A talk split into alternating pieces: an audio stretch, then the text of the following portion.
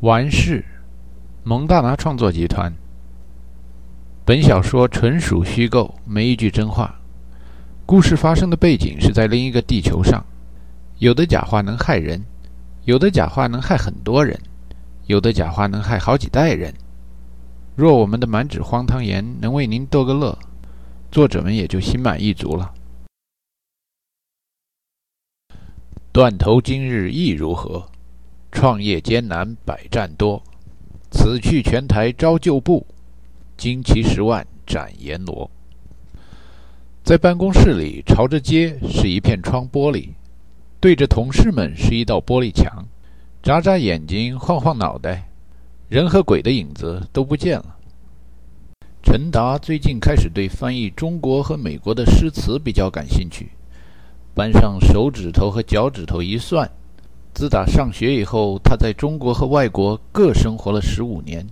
既然有两段人生，两套教育和文化背景，于是他觉得一个字一个字的翻译中文和英文，那怎么够过瘾呢？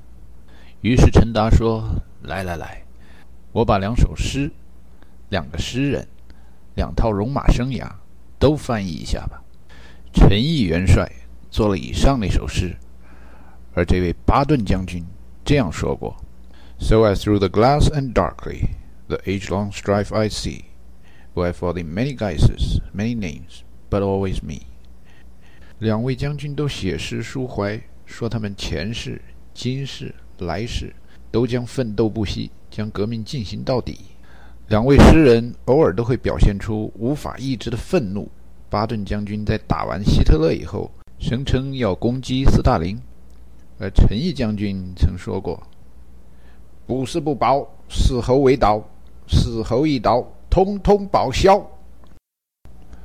不过，陈老总后来好歹受过一段训练，做了一段外交部长，而巴顿将军似乎从革命到底的决心变成了拼命到底的决心，因为他后来又说过：“So forever in the future shall I battle as of yore, dying to be born a fighter。” But to die again once more，因为 “dying” 这个英语单词有两重意思，一个意思是人之将死，另一个意思是想什么东西想的要死。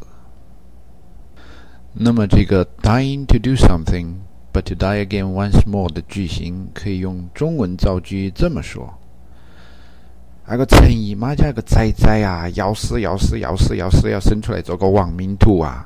生下来们，那又到处挨千刀、挨万剐的去拼命哎。俱往矣。陈达还是更喜欢伟大领袖毛主席的诗词，顺便可以想念自己的故乡贵州。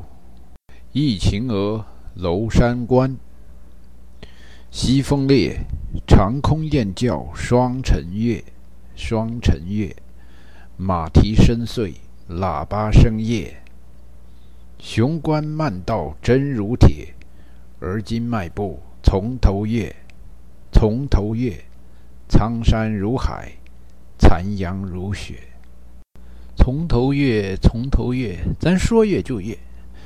陈达想，这十几年来咱都干嘛了呢？跟所有的老钟一样，头一两年谈汽车吧。一般刚拿到新车的人都挺激动，谈个没完。一谈就是一两年，碰见老钟谈，碰上老外也谈。哎，忽然有一天发觉，这老外很少谈汽车啊。哦，后来明白了，人家车龄比我长四五年呢，从十六七岁就开始开车，到现在如果还天天谈汽车，那多半是机修工了。那换个话题吧，谈找工作。哎，这话题不错。老中也谈，老外也谈。大学要毕业了，都得找工作。这工作找到以后呢，老中还得谈绿卡、谈身份。当然了，老中老外都得谈挣钱养家、生孩子，做一天和尚撞一天钟，怎么样保住饭碗？老中呢，偶尔聚在一起，还谈一谈回国发财的可能性。过去认识的小胖子发了。老外聚在一起呢，谈谈他们的美国文化，棒球、篮球、橄榄球。那显派的人呢，再谈谈高尔夫。大家都说别谈政治，别谈宗教，然后开始谈。实在跟一个人没什么话说或者不熟悉，那就谈谈天气了。某某某跟某某某关系比较铁了，就谈谈谁跟谁快离婚了，谁又是同性恋。第一把手可能要把第三把手变成第二把手了。从战略上说，生活在东西方，工作以后真是没什么区别，都是人嘛，同在蓝天下。但是从战术上说，那可就大不一样了。就说下岗吧，在中国、美国和加拿大各不相同。眼前陈达面临的就是那种比较狠的过河拆桥式。好不容易在单位里混上那么个小头头的位置，拼死拼活的干了三年，把这个北方之星的项目做完了。现在刚有点闲情逸致，可以想想伟大领袖毛主席的诗词。哎，这个印度老板现在要开始动手了。陈达的印度老板安卡，老使他想起印度电影《流浪者》里的扎卡。阿巴拉古，阿巴拉古，亚塞勒吉吉梅古，阿斯玛尼卡卡马古，阿巴拉古，阿巴拉古。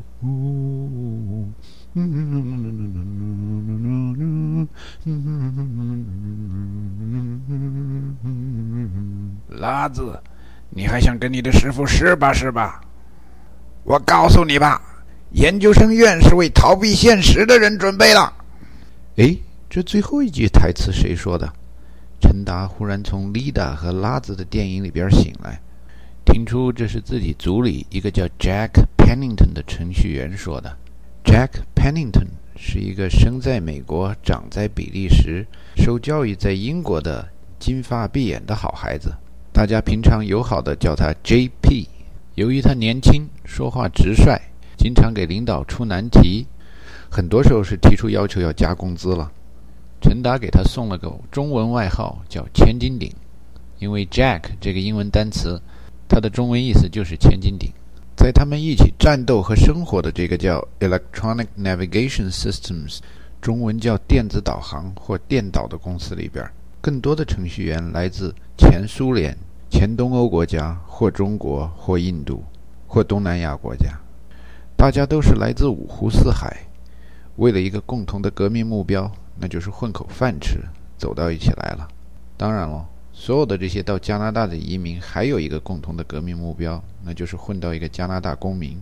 混上加拿大公民以后，便可以相对自由地漫游世界。虽然绝大多数前社会主义国家来的人都忘了《共产党宣言》里第一句话说：“一个幽灵在欧洲游荡。”但是今天另一个幽灵却是在白天也全世界到处明目张胆地晃荡，那就是全球化的幽灵。就拿电岛所在的加拿大温哥华来说吧。此地的发展不断的受到世界风暴的影响，最近尤其受到亚洲风波的影响。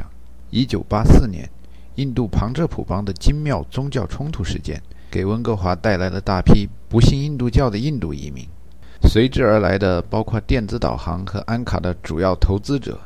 陈达可以想象安卡当年迎接这些背着大包头的投资者们到加拿大登陆时的情景。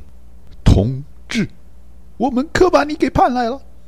电子导航在八十年代末九十年代初起家，后来一九九七年的香港回归，从一九八九年起提前发挥主观能动性，又给温哥华地区带来了大批香港移民。这批香港来的技术人员又给电子导航这样的公司带来了冬天里的一把火。他们不仅教会了温哥华地区各种肤色的人种用筷子，而且也教会了像 J.P. 这种好学的小伙子来上那么一两句粤语。早上两雷，早上两宅，以这样的问候开始他们新的一天。九十年代中，中国人民解放军在一次演习中，照着海水砰砰射了两发教练弹，这可坏了大事了。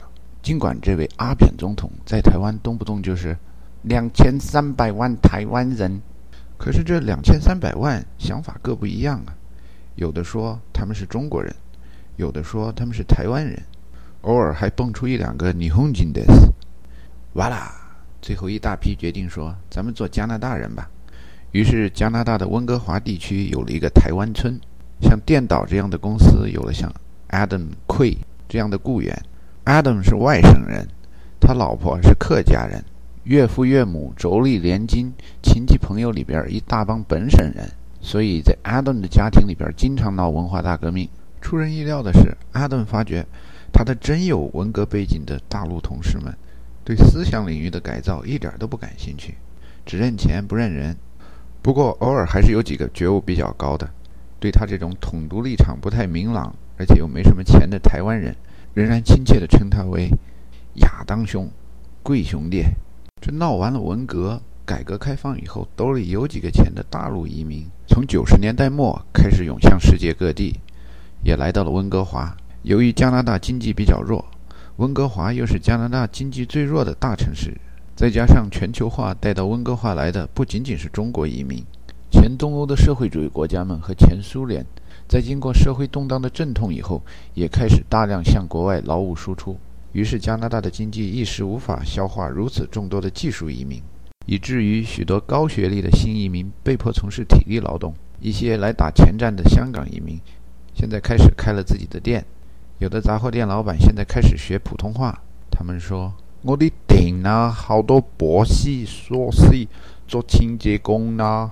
像电导这样一百来号人的技术公司，在温哥华这块地方，更是东施效颦似的翘起来、拽起来。一个新职位贴出去，往往收到几百份履历表求职。看看最近招的中国雇员，就跟名校排行榜一样。在职的电导职工呢，得加倍努力。就拿陈达说吧，经常出差，而且一走就是很远，老是去瑞典，一去最少就是两个星期。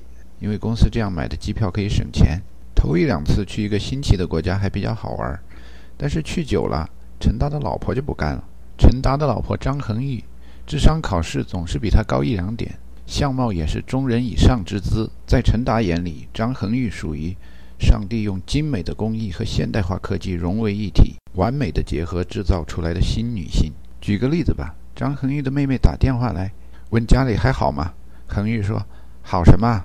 陈达又要到瑞典去了，接洽客户，不就是出差吗？说什么接洽客户啊？说他去接洽客户，这样我可以说他老板逼他去接客呀！嘎嘎嘎嘎嘎嘎嘎！恒玉的妹子像鸭子一样笑个不停。他把陈达叫到电话上，问：“哎哎哎，你们老板逼良为娼，你怎么也就自甘堕落啊？你倒好嘛，把我们二姐一个人留在家里给你看小孩儿。”陈达只好解释，没有意思把他二姐一个人留在家里看孩子。这实在是没有办法，将来好好挣几年的钱一定赎身。可是几年下来，这钱还没挣到呢，挣钱的希望越来越渺茫了。这不，恒玉的另一个亲戚朋友之一，在美国的亚利桑那州的李淑云拨了个电话来说：“哎，你们加拿大怎么回事啊？最近我从华人的报纸上读到，一个清华大学来的高材生在多伦多从二十层的高楼上跳下来自杀了，好像这在加拿大今年已经不是第一起了嘛。”恒玉说：“哦，你打电话打的正是时候，我们陈达也在找梯子呢。等他爬到那二十层高楼上，也快跳下来了。他们的老板有名的抠门，头几次出差让住旅馆，后面就让去挤客户的集体宿舍了。按照以往的经验，谁做完项目谁就被踢出门。陈达的项目刚做完了，那一千五百万欧元的最后一笔已经收到快一个月了，现在就看谁要被踢出门了。看来很快他也没工作了。”陈达在心里暗挑大拇指，佩服自己的老婆。瞧瞧瞧瞧，秀才不出门便知天下事，见一叶落而知天下秋啊！不过陈达自我感觉比较良好，而且名义上他已经从斯德哥尔摩工作组转到了哥本哈根工作组。再者说了一个项目结束之后，总有许多经验总结可以放入下一个项目里。于是他想，也许还有那么点可能不会轮到我吧。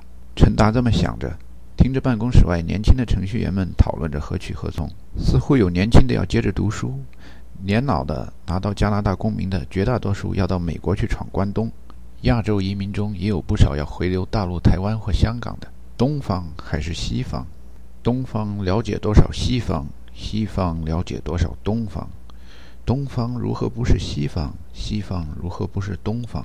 东方、西方、西方、东方。东方、西方、西方、东方，听说说南方吧。在美国南方广大的农村，有一个基督教的支派，庆祝一个叫 Pentecost 的节日。他们相信，如果你不断重复一个字，重复六七遍以后，这个字便失去了本身的意思。重复十几遍、二十几遍、三十几遍，你不断重复下去，你要么出神入化，要么走火入魔，最后就跟练了自发动功的人一样，到处乱喊乱动，大喊大叫，Hallelujah, Hallelujah, free at last。陈达想，最好还是不要冒这个险，既不要出神，也不要入魔。但是东方确实越来越像西方，而西方也越来越像东方，而全球化这个东西也越来越让人感到山雨欲来风满楼一般的回味无穷啊！空气在颤抖，仿佛天空在燃烧。是啊，暴风雨来了。像这种南斯拉夫的街头暗号，到底能把我介绍到西方的阵营里，还是东方的组织里呢？电话铃响了，是陈达的部门主任基尼克叫他去人事部。于是陈达想，这是一个东西方都能明白的说法，那就是另一只鞋终于掉下来了。长篇小说完事，今天就播送到这里。等下次有空的时候，请大家继续下载收听。